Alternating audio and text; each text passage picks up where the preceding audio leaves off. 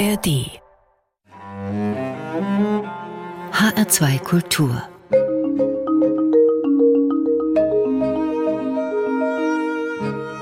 Doppelkopf am Mikrofon begrüßt Sie Mario Scala. Mein Gast ist heute Markus Schröer, Professor für allgemeine Soziologie in Marburg.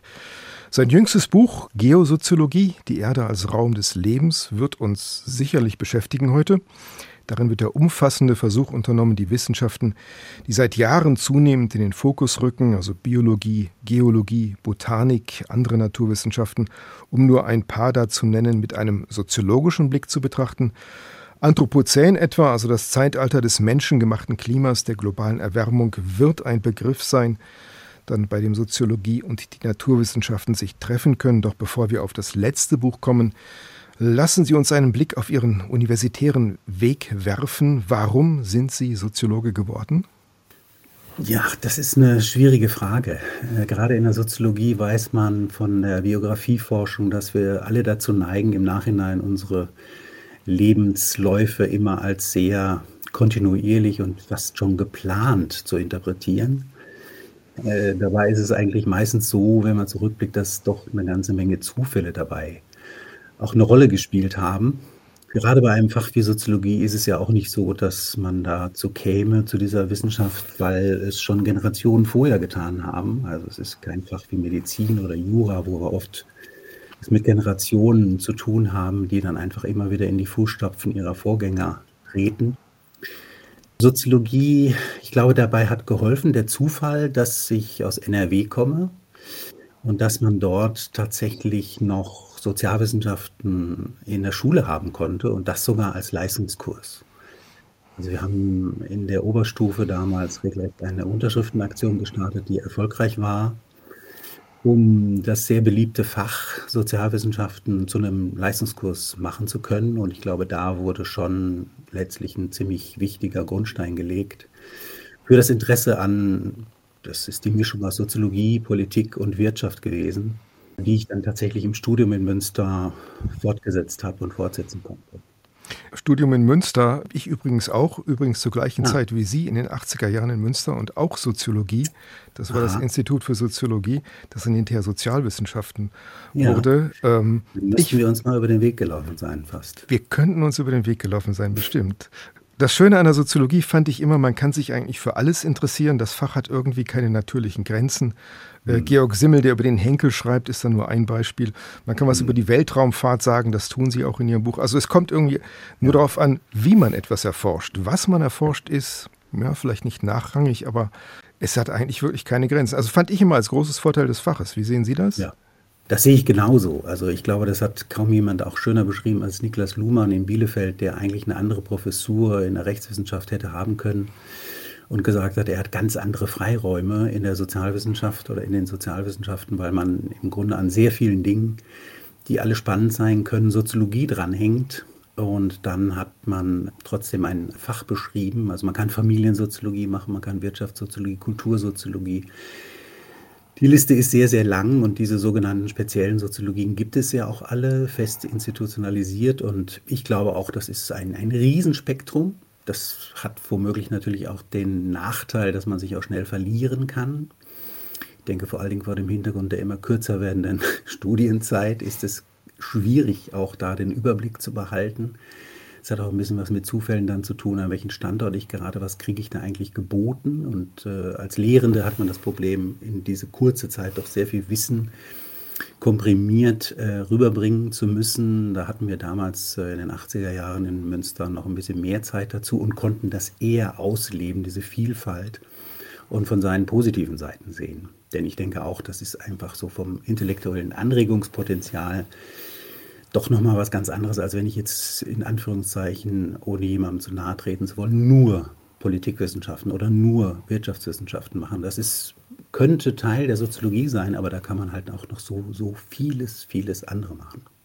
Ja, das merkt man ja auch in Ihrem Buch Geosoziologie. Also das ist ein Fach, das keine Berührungsängste hat. Ich habe Biologie, Geologie, Botanik und anderes genannt. Sie arbeiten das auf. Also es gibt keine Konkurrenz, keine Berührungsängste, sind manchmal eher die anderen Disziplinen, die sich da von der Soziologie ein wenig bedrängt fühlen, mein Eindruck. Wie ist das heute an der Universität immer noch so?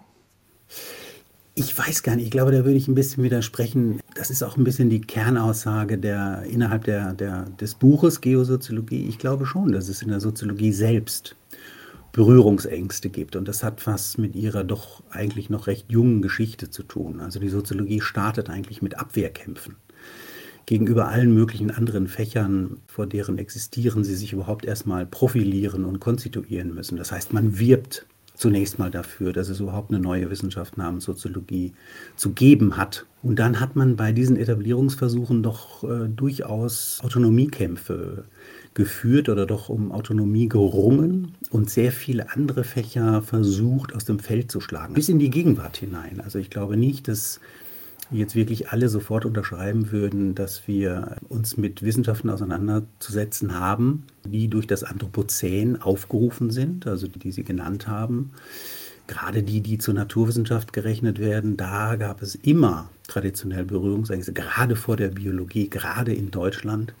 Biologisch war nur allzu oft gleich biologistisch wenn man auch nur daran erinnert hat, dass äh, der Mensch letztlich eben auch ein biologisches Wesen ist, ein organisches Wesen, einen Körper hat und so weiter, hat man das gerne abgeblockt. Und ich glaube, das ist ein Teil der Erklärung dafür, dass man auch versucht hat, eigentlich immer abstrakter zu werden in der Theoriebildung, sodass man eigentlich zum Teil das Gefühl haben musste, wenn über Gesellschaft, wenn über das Soziale geredet wird, da stellt man sich eigentlich keine körperlichen Wesen mehr vor, sondern ja, freischwebende Gehirne oder plappernde Mäuler oder so etwas, aber jedenfalls ohne Körperanbindung. Und ich glaube, das einzuholen und da tatsächlich vor dem Hintergrund der Herausforderungen, die mit Anthropozän beschrieben sind, da eben auch die früher auf Distanz gehaltenen Naturwissenschaften zu konsultieren und auf sie zuzugehen, scheint mir doch eher noch eine neue Entwicklung zu sein.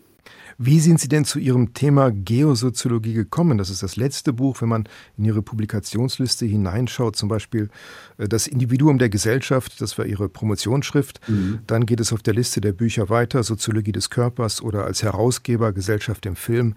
Film übrigens in Ihrem letzten Buch ist nicht nur, eine, nicht nur ein Literaturverzeichnis, auch eine Filmografie dabei. Das ist ja auch etwas, ja was sehr selten gemacht wird. Also woher kommt dieses Interesse? Was kommt da zusammen? Sind das Zeitfragen? Merken Sie, was gesellschaftlich wichtig ist? Sind das persönliche Neigungen oder ist das so eine manchmal unübersichtliche Gemengelage?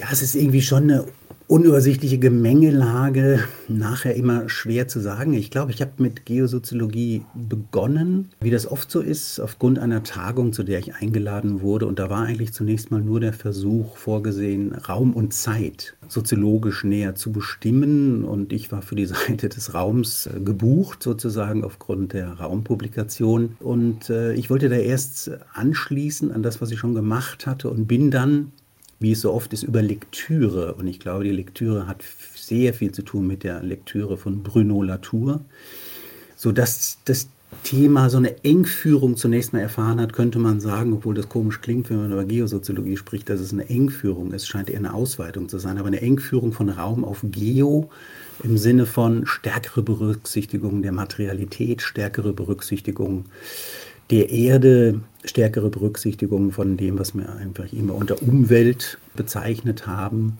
stärkere Berücksichtigung des Klimathemas, das sich natürlich auch durch zunehmend andere Ereignisse, die man so wahrnimmt, äh, aufgedrängt hat. Und so ist dann der Gedanke entstanden, dass man da eigentlich ja sowas machen könnte wie Geosoziologie. Das waren am Anfang Fundstellen, Fundsachen auch, auf die man so stößt, was einem so in die Hände kommt, verschiedene Klassiker, wo man auf einmal feststellt, wir haben es oft mit Klassikern zu tun, die reduziert werden auf einige wenige kanonisierte Texte. Und wenn man dann ein bisschen weiter blättert, sieht man, siehe da, und das ist ein Teil der Überraschung für mich selber gewesen beim Schreiben der Geosoziologie, da steckt eine Menge drin an Überlegungen und Themen, mit denen wir heute doch vor dem Hintergrund des Anthropozäns, also dieses sogenannten neuen geologischen Zeitalters, des menschlichen Zeitalters, doch wieder verstärkt darauf verstoßen werden. Und insofern war dann die Idee, diesen Schatz mal zu heben, überhaupt erstmal zu gucken, was hat die Soziologie anzubieten, die so etwas wie eine Entwicklung zu einer Mainstream-Soziologie hinter sich hat, aber daneben natürlich immer sowas wie Dissidenten kannte. Randfiguren, die viele Dinge geschrieben haben, tatsächlich eben sich dem, der Materialität, der Erde, der Geologie, der Geografie zugewandt haben aber allzu schnell eben genau mit diesem Argument aus dem Feld geschlagen wurden, zu sagen, ja, das ist aber doch eher Geografie oder das ist doch jetzt eher Biologie. Also diese Grenzen, die Sie eben aufgezeichnet haben, ich glaube, das ist genau etwas, was man mit Grenzen ja generell tun kann. Man kann unliebsame Dinge weit von sich äh, halten und dafür plädieren, sich auf so einen dann aber, finde ich, allzu engen kleinen Nenner zu einigen, was denn jetzt Soziologie sein kann. Und dann bleibt, das hat Adorno früher schon gesagt, also wenn man alles abzieht, was übrig bleibt, äh, wenn man Max Webers Definition von Soziologie nimmt, dann bleibt da nicht viel.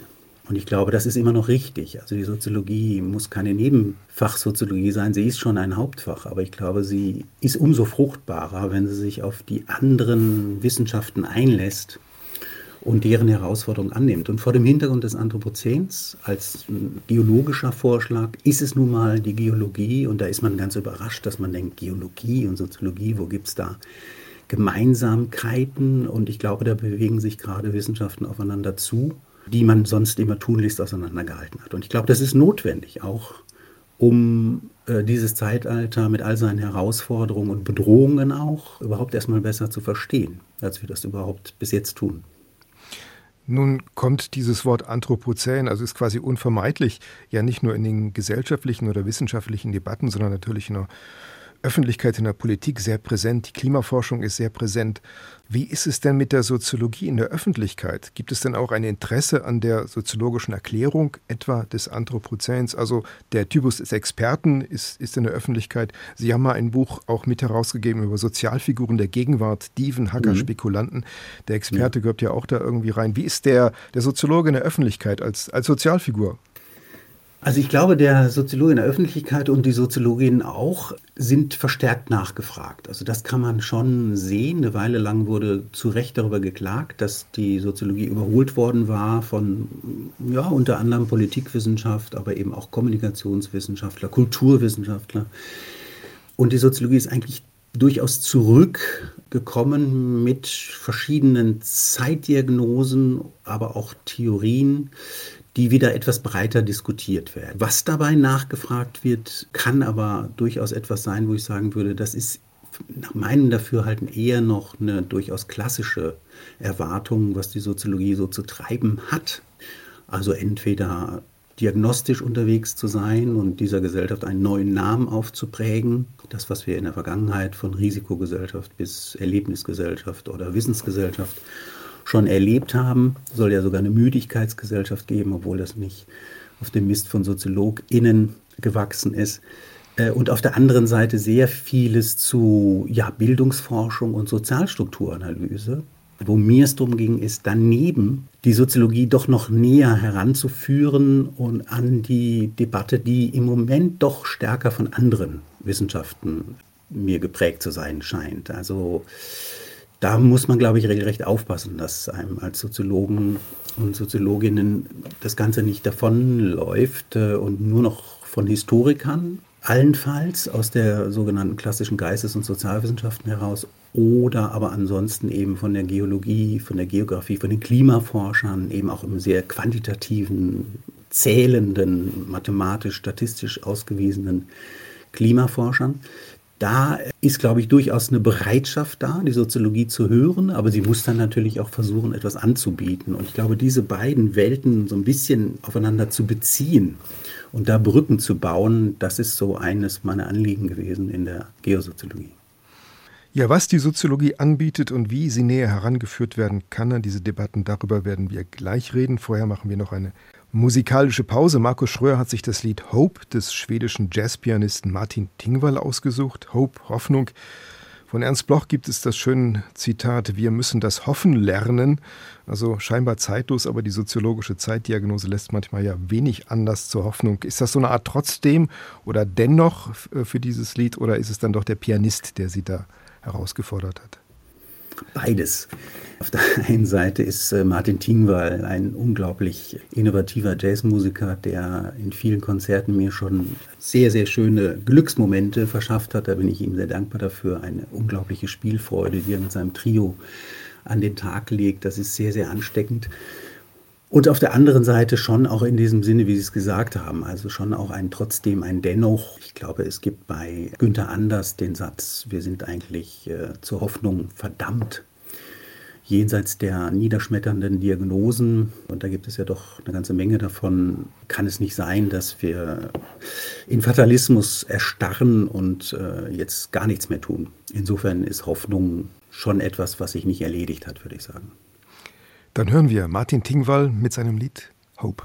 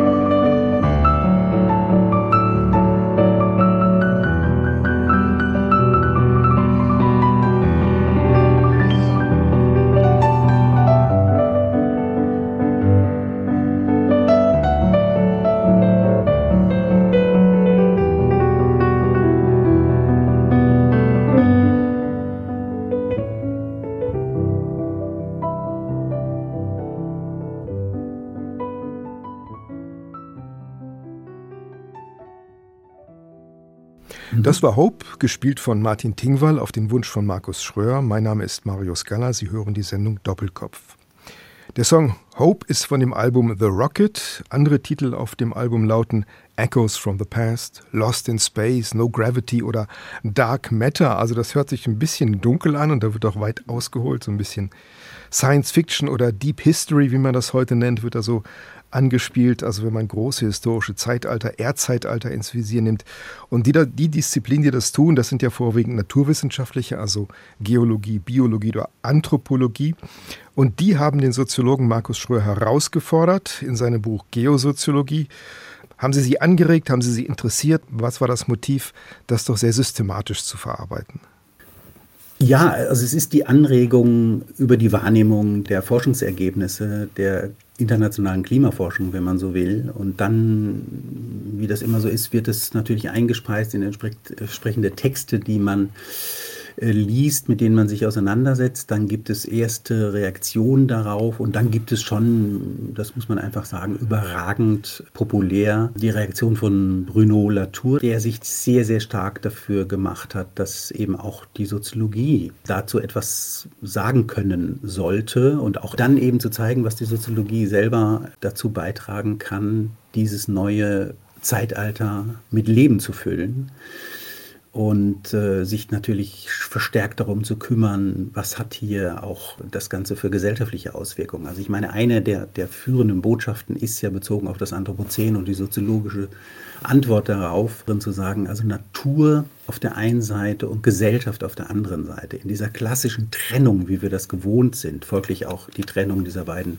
Fachtraditionen, Fächertraditionen, das lässt sich so nicht mehr länger aufrechterhalten. Also wir können nicht in dieser Weise bequem weiterhin arbeitsteilig vor uns hinwursteln, sage ich mal, und äh, wirklich auf Spezialisierung setzen. Das sollte uns nicht passieren und ich glaube, insofern ist es sehr, sehr wichtig, dass man hier genau dieses Stichwort annimmt in der Soziologie und sagt, wenn wir Gesellschaft mit Natur zusammendenken müssen, und äh, sehr viel mehr Akteure im Blick haben sollten als nur die menschlichen Akteure, dann ist das im Grunde der Aufruf, die Soziologie eigentlich nochmal ganz neu aufzustellen und zu, zu überdenken.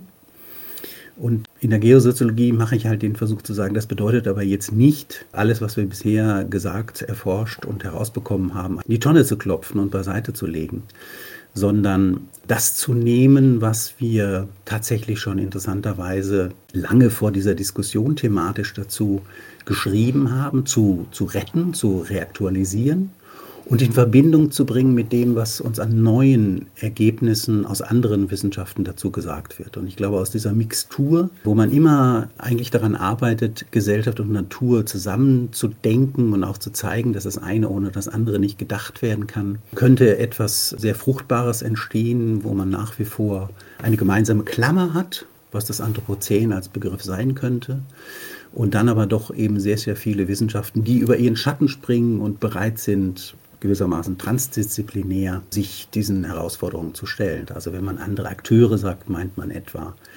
tierische und pflanzliche Akteure. Akteure heißt dann eben, sie tatsächlich zu beobachten in ihren Aktivitäten, die uns ja so landläufig immer als so ein gewissermaßen schmückendes Beiwerk nur gegeben sind. Ja, also die sind irgendwie da, aber äh, mehr oder weniger unansehnlich oder ansehnlich.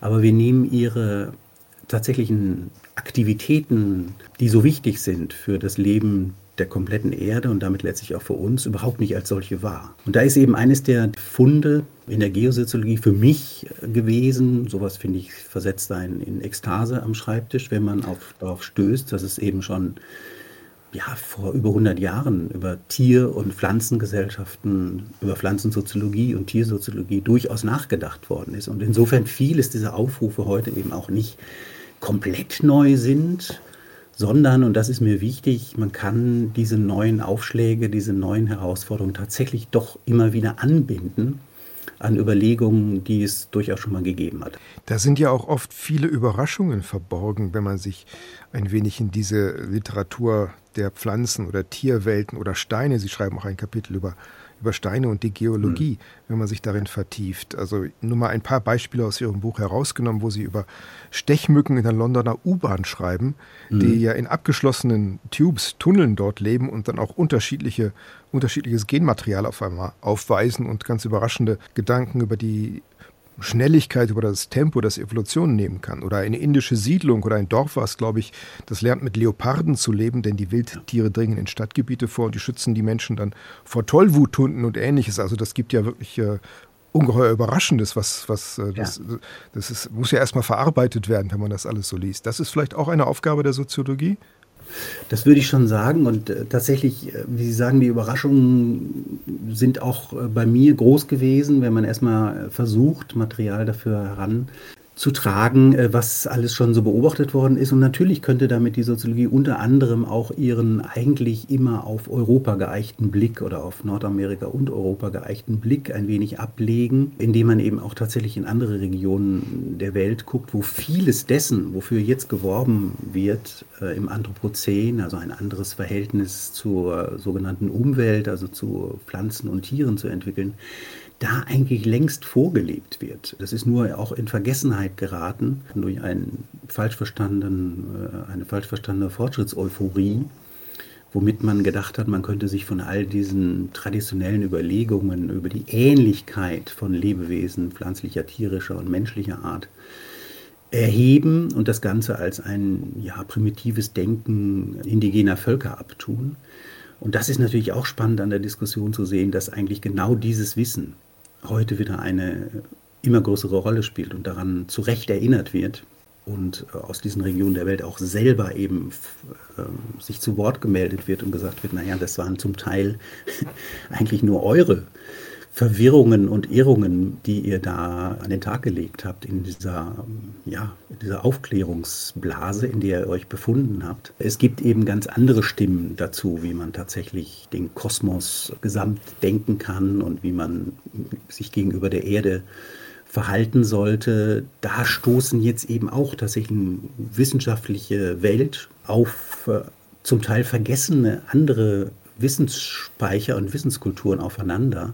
Also wenn Sie sagen in dem Buch von Markus Schröer über die Geosoziologie, das Kollektiv setzt sich aus Dingen und, und Tieren zusammen, aus Steinen und Pflanzen oder eine Neuzusammensetzung des Sozialen beschreiben, die dann eben auch äh, pflanzliche oder tierische Gesellschaften dann umfassen, da steckt doch eigentlich auch eine Kränkung drin der Mensch mit seiner, mit seiner Sonderposition ist da gar nicht mehr zu halten und ist ja auch äh, in Sicht auf das Anthropozän sehr unklug, so etwas zu tun, weil man auf diese Kooperation ja angewiesen ist. Also diese Kränkung, ist die tiefer verwurzelt? Ist das mittlerweile anerkannt? Wie sehen Sie das? Ja, wir hatten es ja schon mit mehr, mehreren solcher Kränkungen zu tun. Die Erde, die aus dem Mittelpunkt ausgeschieden ist, an den Rand verlegt worden ist, gewissermaßen kopernikanisches Weltbild, die Entdeckung von Sigmund Freud, das eigene Ich ist nicht her im eigenen Haus und so weiter. Alles narzisstische Kränkungen, also mittlerweile sollten wir uns vielleicht daran gewöhnt haben.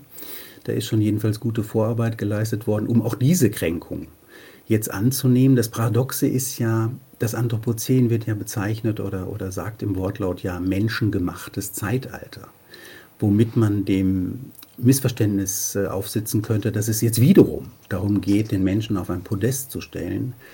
Es ist aber eigentlich richtig verstanden das genaue Gegenteil.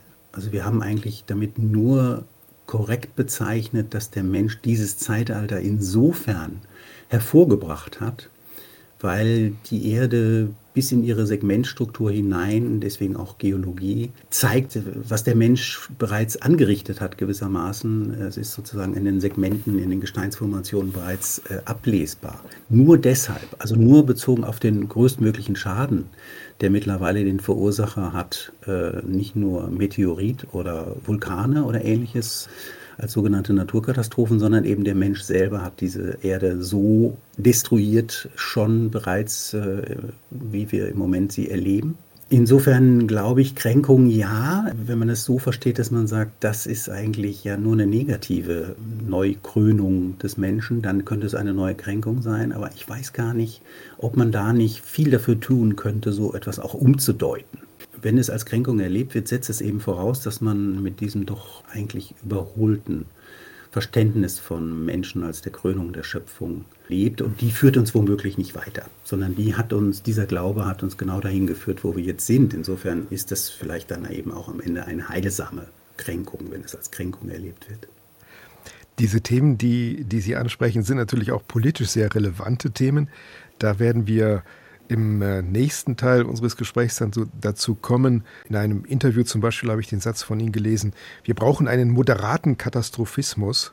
Ja. Äh, da müsste man dann fragen, was das ist. Aber bevor wir das machen, mhm. machen wir noch eine musikalische Pause. Und die kommt mit der deutschen Band Tokotronik. Da hat sich Markus Schröer den Song Die Verbesserung der Erde ausgesucht von dem Album Wie wir leben wollen.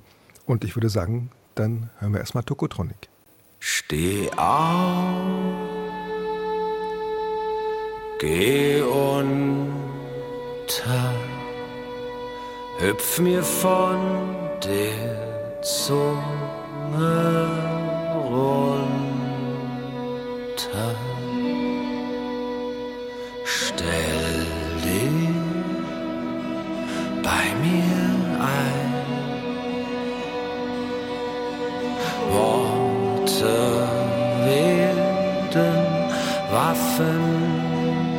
Sein.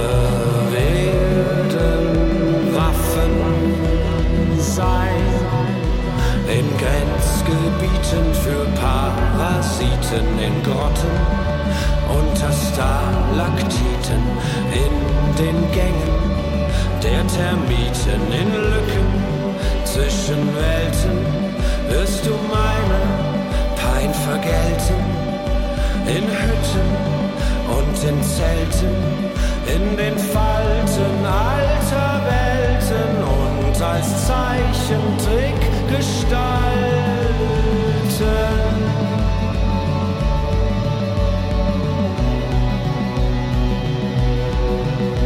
Steh auf.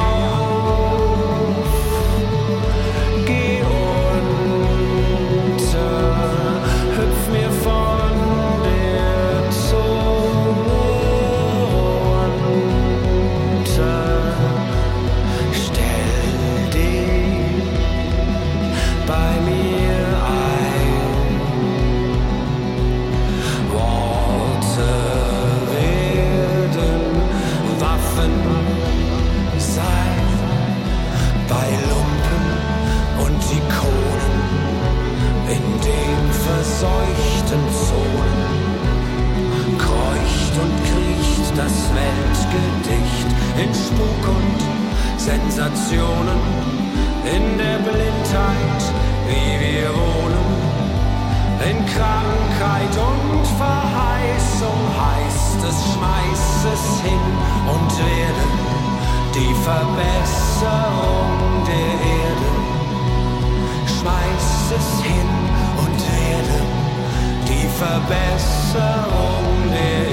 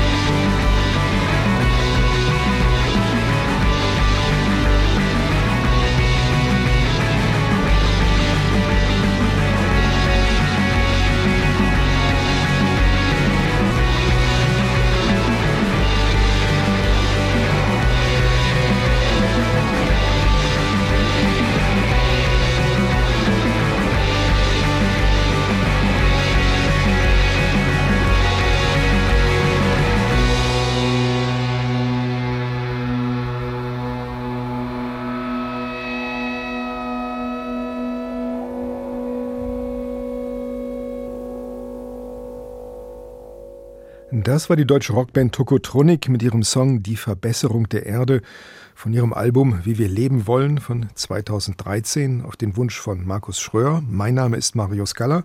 Sie hören die Sendung Doppelkopf, die Sie auch komplett nachhören können, zu finden wie so vieles andere in der Mediathek der ARD. Die Verbesserung der Erde, das hört sich vielleicht gut an. Mir ist ja der Satz von Karl Marx eingefallen. Jede Generation möge der Nachfolgenden die Erde verbessert hinterlassen. Das ist so ein wenig, ja, eine weit zurückliegende Utopie aus dem 19. Jahrhundert. Heute müsste man auch eher sagen, etwas weniger schlimm als antizipiert. Also warum haben Sie sich das Lied ausgesucht, die Verbesserung der Erde? Ja, also ich glaube, ich würde es tatsächlich so verstehen, dass es nicht äh, irgendeinen Fortschrittsgedanken, den man eigentlich gerade ablegen sollte, noch wieder belebt, sondern tatsächlich äh, in einem verbesserten Zustand gegenüber dem Zustand, in dem wir die Erde jetzt gerade sehen, sollte die Erde schon den Nachfahren, unseren Nachfahren äh, hinterlassen werden. Das, das scheint mir damit gesagt zu sein und ich glaube, das trifft eigentlich könnte gewissermaßen ein Teil des Soundtracks des Anthropozäns sein, wenn man es so versteht.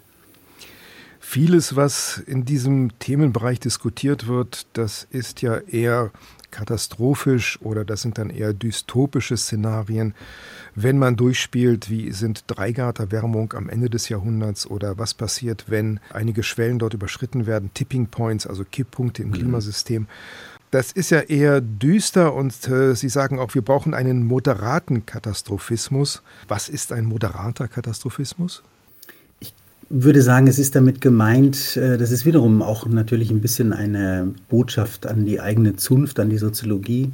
Ich glaube, wir waren sehr lange als Fach darum bemüht, den öffentlich aufgeregten Stimmen, den zum Teil hysterischen bis panischen Stimmen in unterschiedlichen historischen Zeitabschnitten immer mit Beruhigung und Entdramatisierung zu begegnen. Das hatte durchaus auch in vielen Konstellationen seinen Sinn. Ich glaube, dieser Sinn ist so ein bisschen verloren gegangen. Also ich glaube, wenn man nach wie vor die, die Rolle so begreift, dass es um Entdramatisierung geht, hat man eben vor Augen, dass ansonsten sehr viel Aufregung herrscht und man deshalb unbedingt dafür sorgen muss, die Gemüter zu beruhigen, damit man auch zu klaren Urteilen kommt und zum klaren Denken kommt. Ich glaube, dass es trifft auf unsere Situation nicht mehr so richtig zu.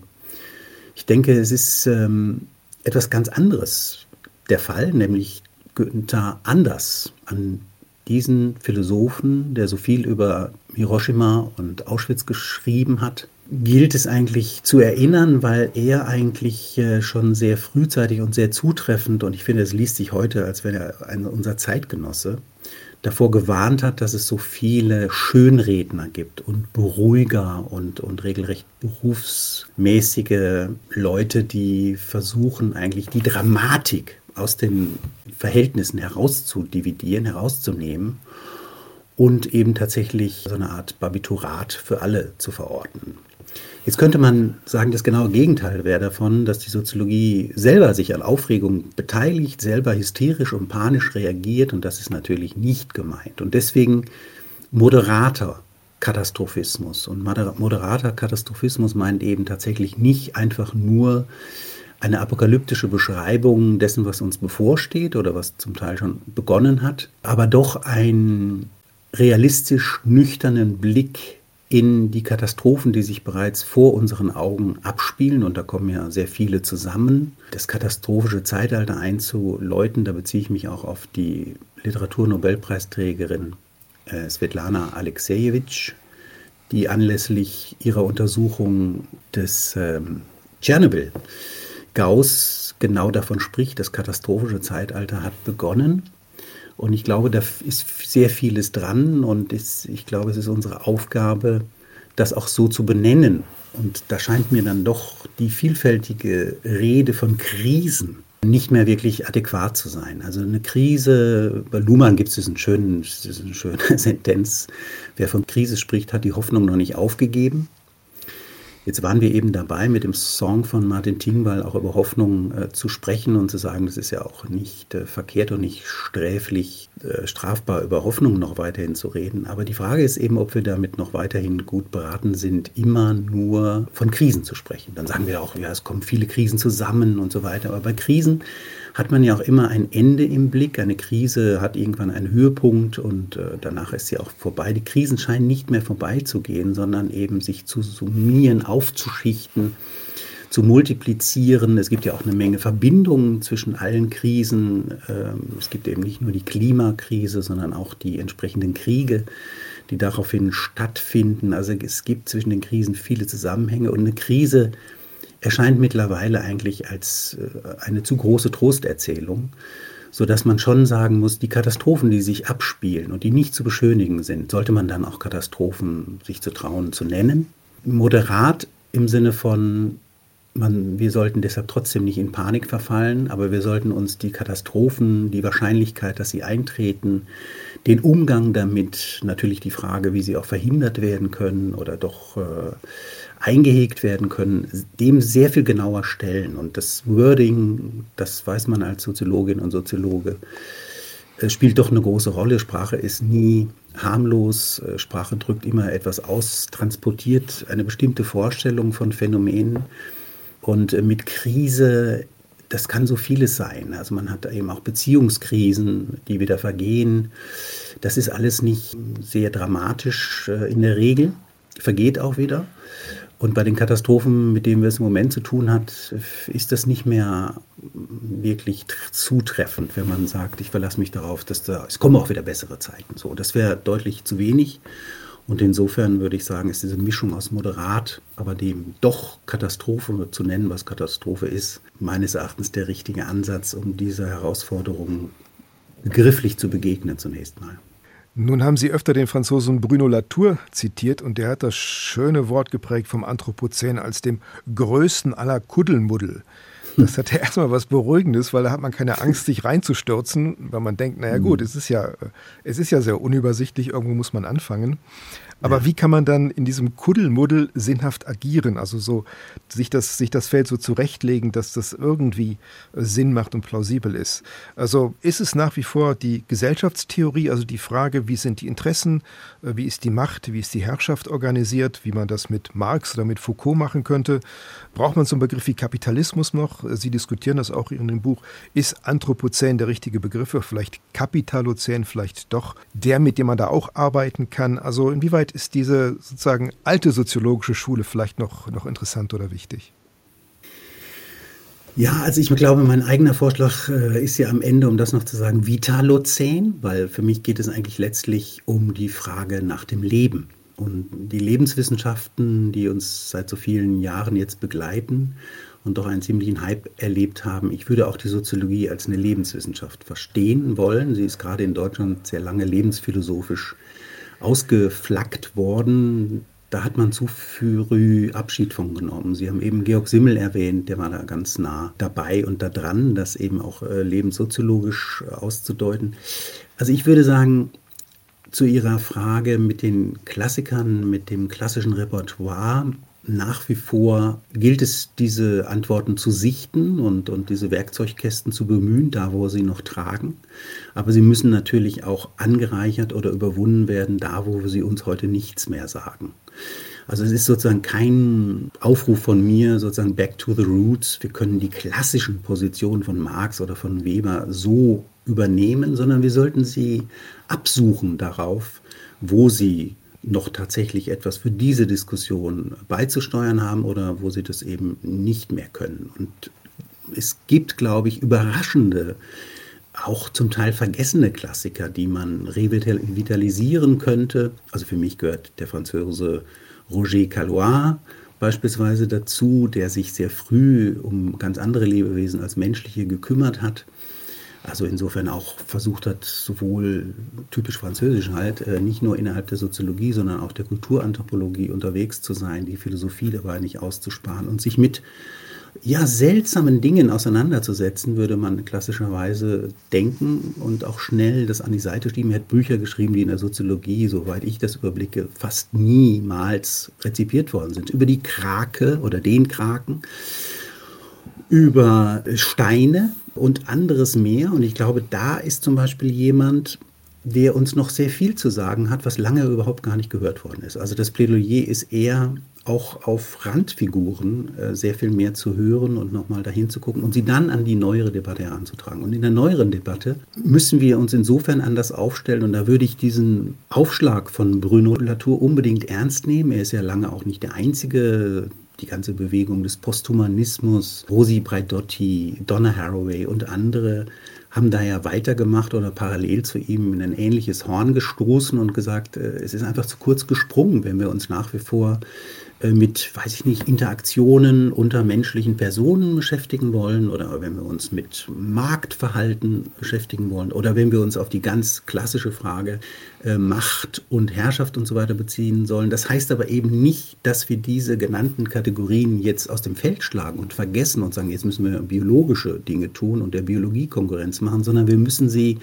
diese alten Kategorien, diese altehrwürdigen Kategorien, gerade die Machtfrage, äh, neu stellen, weil es sehr viel mehr Akteure äh, zu berücksichtigen gibt, weil es andere Konfliktlinien gibt, also nicht mehr nur welche, die beispielsweise Niklas Luhmann noch vor Augen hatte, wenn er sich überhaupt äh, um Konflikte Gedanken gemacht hat. Also innerhalb von noch gut funktionierenden, abgeschirmten Nationalstaaten, die darüber nachdenken, wie mehr Menschen in den Arbeitsmarkt integriert werden könnten und ähnlich. Das hatte noch eine Beschaulichkeit, wo man heute mit Nostalgie darauf zurückblicken kann.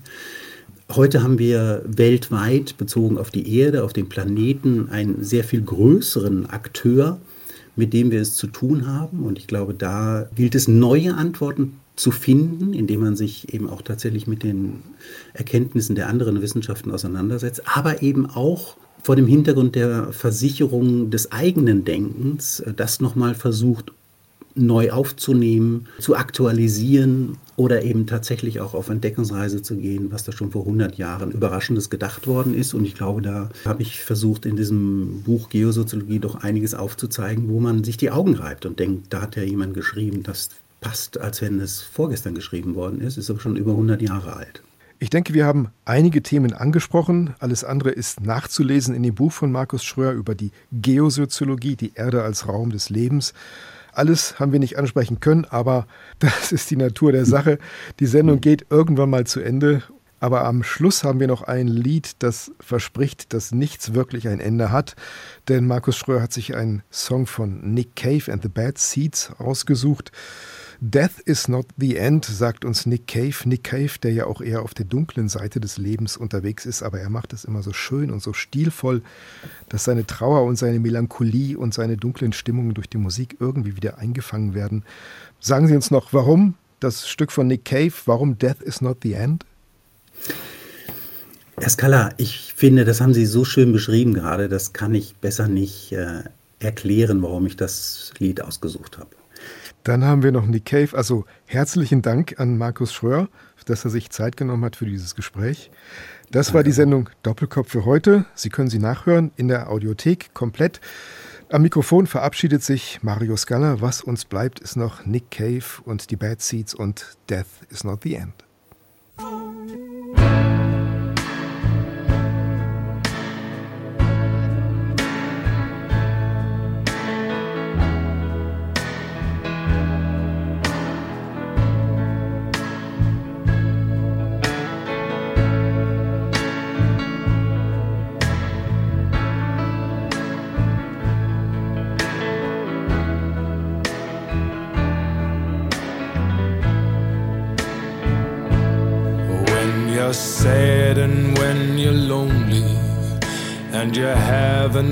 A friend, just remember that death is not the end.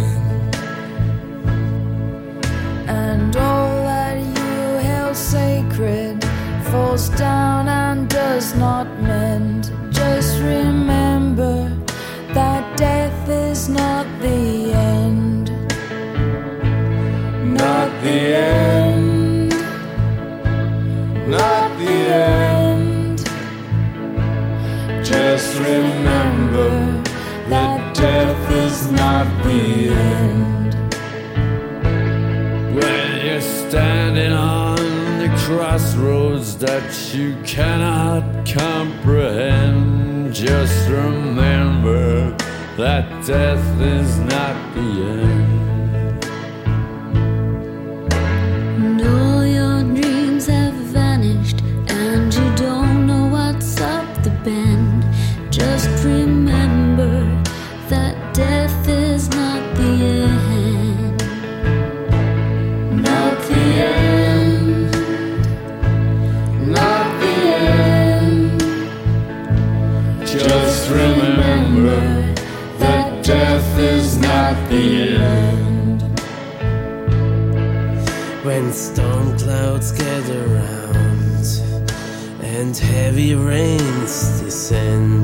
Just remember that death is not the end. And there's no one there to comfort you with a helping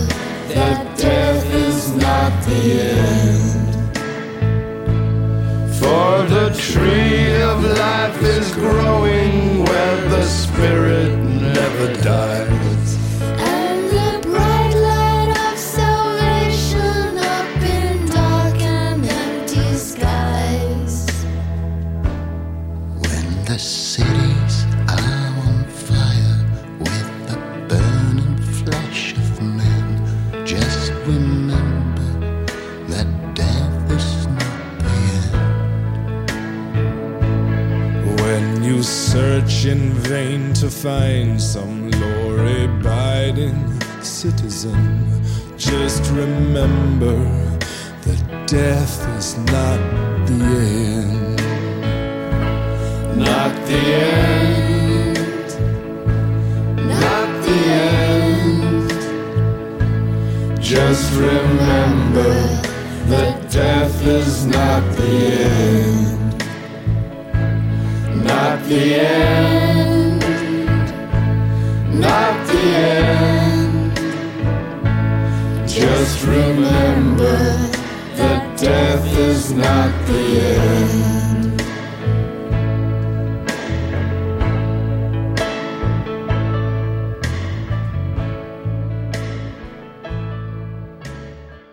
Mehr interessante Gespräche mit Menschen, die etwas zu sagen haben, gibt es jederzeit in der App der ARD Audiothek.